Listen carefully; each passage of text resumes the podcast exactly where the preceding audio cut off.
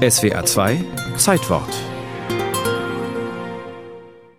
Im Jahre 1951, der Schrecken eines verheerenden Krieges starrte noch aus unzähligen Bombenlöchern, vergab die Jury der Deutschen Akademie für Sprache und Dichtung ihren Preis an einen Dichter, der 1933 offen für den nationalsozialistischen Staat Partei ergriffen und die Machtübernahme Hitlers als den Beginn einer neuen Epoche begrüßt hatte.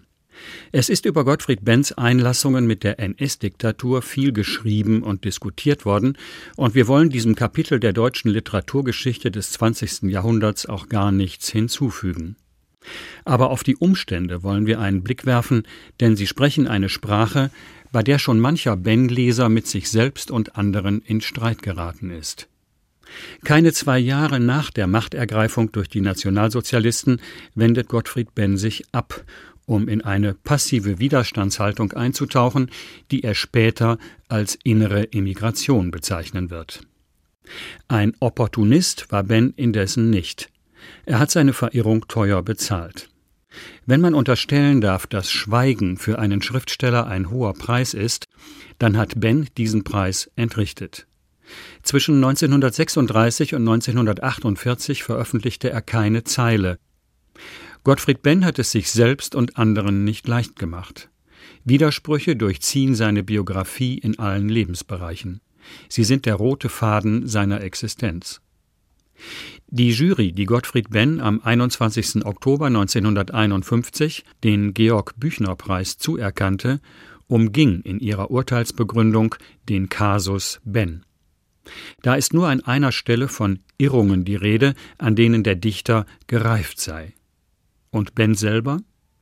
In seiner Dankesrede verbeugte er sich zunächst vor jenem Dichter, dem der Preis seinen Namen verdankt, um sodann einige Bemerkungen zum Mysterium der Kunst anzuschließen, in denen die jüngste Vergangenheit der toten Völker noch gegenwärtig ist. Die Lebenden und die Toten, die Generationen hin und her, erst von weitem sieht man, wie es ineinander greift. Wir fahren durch die Städte, sehen die Fenster aufleuchten, die Bars erstrahlen, die Paare schlängeln sich im Tanz, und in einem der Häuser wohnt nach hinten einer dieser Flüchtigen und schlägt die Welt wie einen Mantel um sein Herz, um es zu stillen. Hier blitzt er auf, der Ben-Ton, dieses Vibrieren der Worte unter dem kaltblauen Blick eines fernen Beobachters. Dieser Beobachter ist ein einsamer Solitär, selbst einer jener Flüchtigen, der die Welt wie einen Mantel um sein Herz schlägt, um es zu stillen. Wie sehr Ben diese zelebrierte Einsamkeit als Inspirationsraum für seine Gedichte brauchte, mag ein Brief belegen, den er an Alexander Lernet Holenja richtete. Der österreichische Schriftsteller hatte um einen Besuchstermin bei Ben gebeten und der antwortet ihm. Ich bin kein Menschenfeind, aber wenn Sie mich besuchen wollen, bitte kommen Sie pünktlich und bleiben Sie nicht zu lange. Unnötig zu erwähnen, dass der angekündigte Besuch nicht zustande kam.